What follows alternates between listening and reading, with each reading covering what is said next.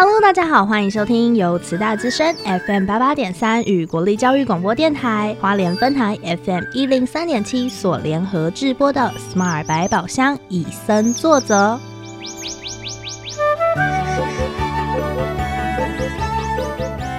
透过 Sherry 与 Porter 看完一系列野望影展影片，邀请来自不同领域的来宾互相交流，带给每位听众朋友们全新的生态观点。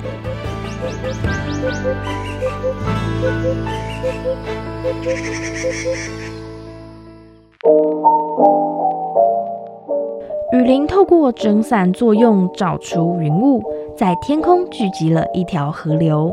透过这条河流，将水汽输送到世界各地。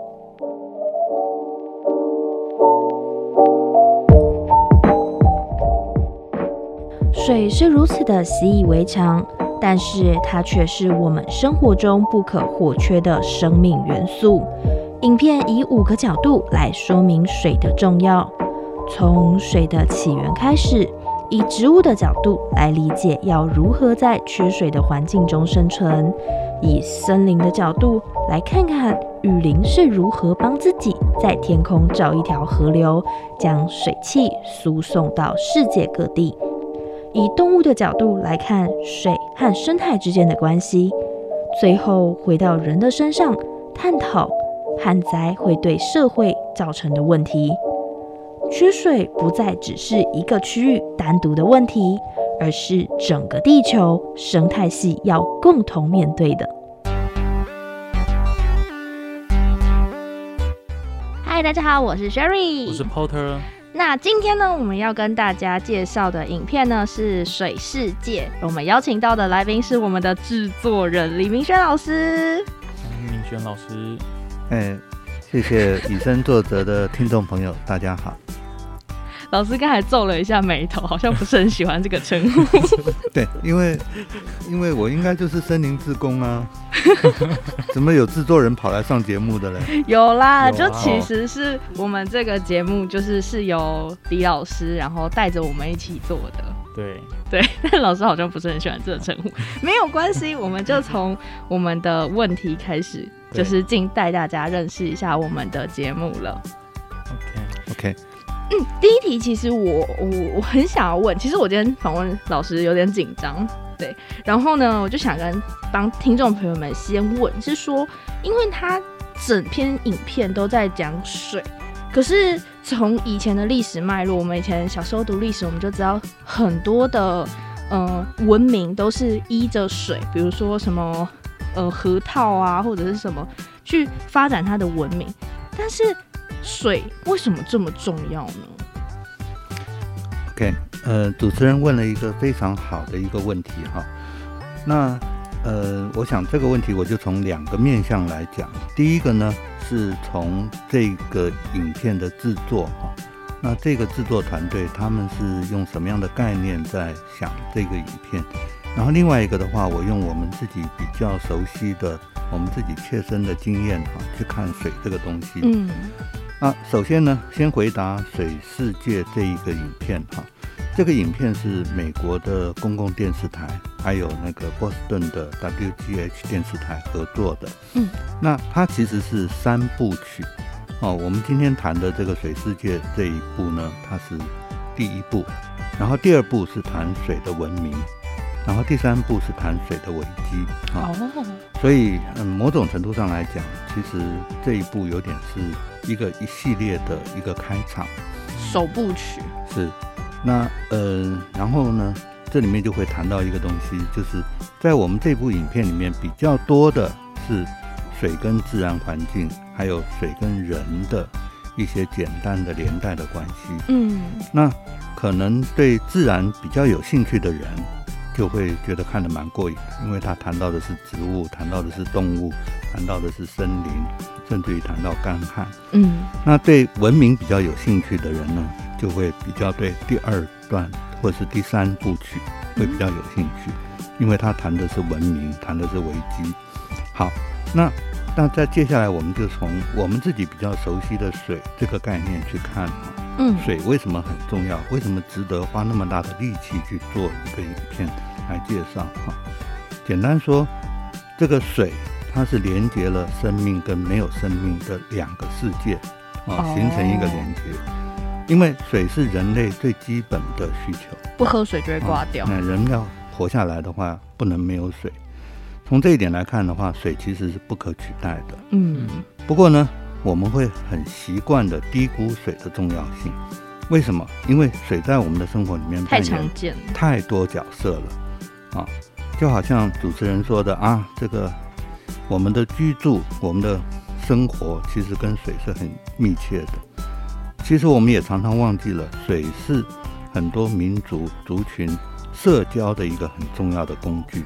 跟社交有什么关系？比方说，日本人很喜欢泡汤，哦芬兰人有芬兰浴，嗯，对不对？芬兰浴是什么？三温暖，哦，对不对？那个都是公共的场合，大家一起在那里，其实有点在社交，利用这样的一个环境在做社交。嗯那同样的，我们比较熟悉的水是一个战略物资，比如说你控制海洋，你就可以成为帝国；嗯，你有运河，你就可以改善你的交通，还有形成你的经济环境，对不对？嗯还有一个我们常常忘记了，其实水也是我们宗教的仪式里面的一部分。像基督教徒，他要成为教徒的话，他要受洗受，洗，嗯对不对？那印度人他们定期要到恒河里面去净身，嗯对不对？所以其实水在我们的生活里面其实是各式各样的，甚至于我们说它彼此也可能有一些价值是冲突的。因为这样，所以我们常常会低估水的重要性。低估它，嗯甚至于有的时候是会浪费。那这个问题，坦白讲，也会造成今天我们这个要谈这个影片里面的一个重点：水的资源越来越严峻。那这个问题到底严峻到什么程度，其实是这部影片最关心的一个话题。嗯，那所以他就是有提到一个，就是说，好像有一些植物是可以耐旱的，所以有水没水好像也无所谓吗？还是说，呃，它一定要有水呢？呃，好，这个其实是一个植物学面向的一个问题哈。呃，我们这样讲好了，其实为什么这个影片它一开始就是从植物开始谈起，植物跟水的关系？其实，嗯，从动物或者是从人的角度来讲，这个问题好像都不是很大的问题，因为都会跑嘛，所以你要要水你就自己去找水就好了。那植物的话，其实它是不会动的，它的三个特征，一个它是定居的，嗯。然后第二个它是光合作用形成它的营养，嗯。然后第三个它是有很厚的细胞壁。细胞壁，那这三个条件造成它跟水的关系就很微妙。那怎么样的一个微妙？就是如果从它的生长来讲的话，它是从根部吸收水，嗯运送到叶叶子上面去进行光合作用蒸散，对不对？那从种子来讲的话，就是也是我们这个影片里面他特别谈到的，就是种子它常常是在耐干旱的情况下去保存它生命的可能性。嗯那这也就是那个刚刚主持人说的啊，他为什么要这个呃像玻璃状的那样的一个组织？嗯，没错。那，为什么？因为很简单，它就是一旦有水的时候，它的细胞就重新开始作用。嗯我前一阵子看了一本书哈，那本书叫做《种子的胜利》，它是一个美国的植物学者，他写的。那他用了一个很有趣的一个比喻哈，我觉得那个就是植物的很神奇的地方。他说，嗯，要去讲植物跟种子跟那个水的关系，一个比喻就是你拿那个素食汤，比如说康宝浓汤嗯，啊，用泡的，这个概念去看，当你把水加进去，然后加热啊，它就变成一锅汤。嗯可是种子它更神奇的是，你把水加进去以后，它里面细胞呢，它会重新组织，它就不再只是一锅汤而已了，嗯它是变成是一个生命。哎，那这个我觉得其实应该倒过来说啦，其实它给我一个很好的一个启示是什么？我们常常说人是在怎么样去改变环境来适应我们自己，而且我们最骄傲的地方就在这里啊，没有水我们就想。办法去挖一个河，然后让水进来，哦啊怎么样怎么样或者是什么，可是植物不一样，它比我们活得久，然后它也比我们厉害的是，它想办法去调整它自己，去适应这个环境。嗯，环境里面没有水，好我就不要喝水，我就不要生发芽，嗯。我就不要生长。嗯。等到环境有水的时候，我就把握机会，赶快的生长。嗯，我想这个是植物比我们耐活的原因。可是有一个很神奇，在影片中有提到说，其中就是有一百三十五种植物，就它不是种子的状态，可是却可以在干旱的时候就长在那边，但是我浇水之后，它又活过来，就有一种假死跟复活的现象。可是这种基因在每一个种子明明都有，但是为什么在成体的植物的时候，只有一百三十五种可以达到这种状态呢？呃，我不知道这个答这个问题，其实我没有答案。没有答案的原因是，嗯，因为看影片的话，并没有他并没有讲得很清楚。当然，他是一个植物学家提供这样的一个讯息。嗯不过我自己看书或者是我自己的了解，所有的生物，它不管它的它再怎么厉害，它都有死亡的时候，嗯只是早跟晚，或者说它能够假死或是休眠的程度到底有多少？那嗯，在这里我举一个简单的例子哈，大概在一九四零年的时候，那就那个时候是第二次世界大战。那英国呢，就德国一天到晚轰炸英国。有一天呢，德国的飞机就把英国的大英的大英博物馆给炸了，啊，而且炸的是植物部门。啊，那然后就赶快就救火啊。嗯。等到救火火熄了以后呢，消防队员然后都人都撤退了，那原来的植物部门的这些专家就回到现场去收拾现场。嗯。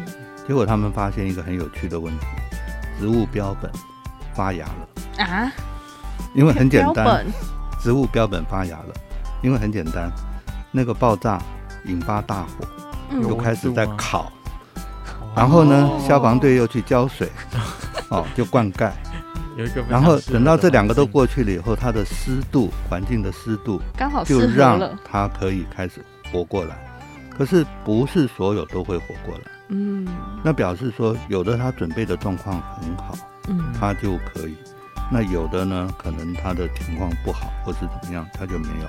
那我这边他我看到的那个书上面写，他说有一株发芽的是一七九三年采自中国合欢树的种子，所以一七九三年，所以是差不多一百五十年前的，所以他活了，他已经耐了一百五十年，然后才发芽。爷爷的爷爷的那一辈，嗯所以，所以在这边呢，其实我想那个一百三十五种这个数字呢，其实我倒是觉得还好。所谓还好的意思是说，到底它是怎么样证明的，其实不是很重要。比较重要的是，为什么要去找这些很耐旱的种子？因为其实后面也会谈到干旱的问题。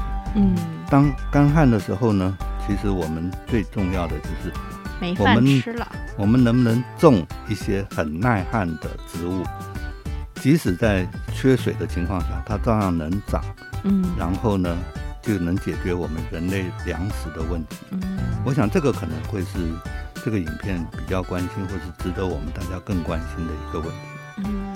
其实刚才老师讲到那个一七多多年的那一颗种子，在影片里面还有提到一颗更厉害，它好像是三三万亿年，诶，三三万万年两，千年，三万两千年。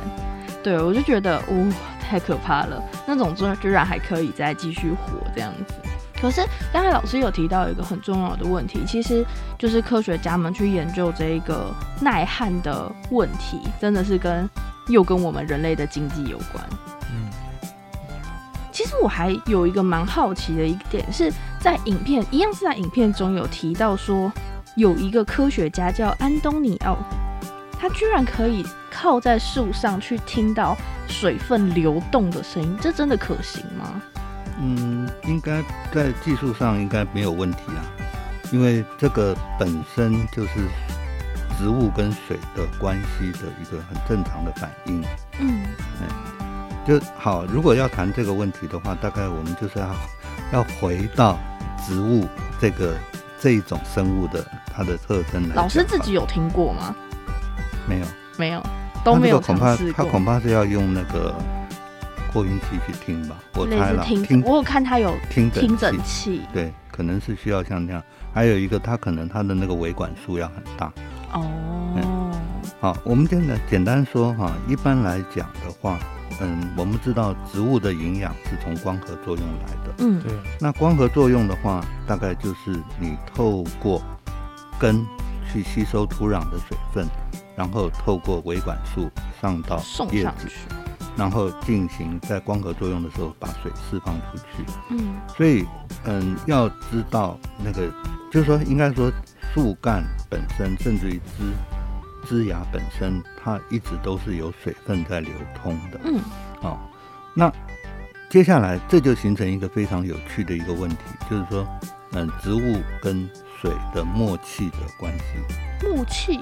对，因为当它在把水分送到叶子上面去，然后帮助那个叶子进行光合作用的时候，它有两个，一个水是要蒸散的，嗯。那蒸散的作用是什么？为了散热，哦，因为太阳光是很大很强烈的，所以它必须要散热。嗯。啊，那嗯，水一旦发到天空去以后，大量的植物它通常同时在做这件事情的时候，那嗯，怎么讲？这个整个环境就变得很潮湿，嗯。甚至于就是我们所谓的啊，这个雨林带呢，它就会形成那个植物释放大量的水分到嗯。环境里面，甚至于到天空去。嗯。然后就会形成这个影片里面，他介绍一个非常有趣的概念，叫做天河，就是当这么多的水通通都回到天上去以后呢，嗯那这些它在形成一个流动的状态，它就跟地面上的河流是一样的。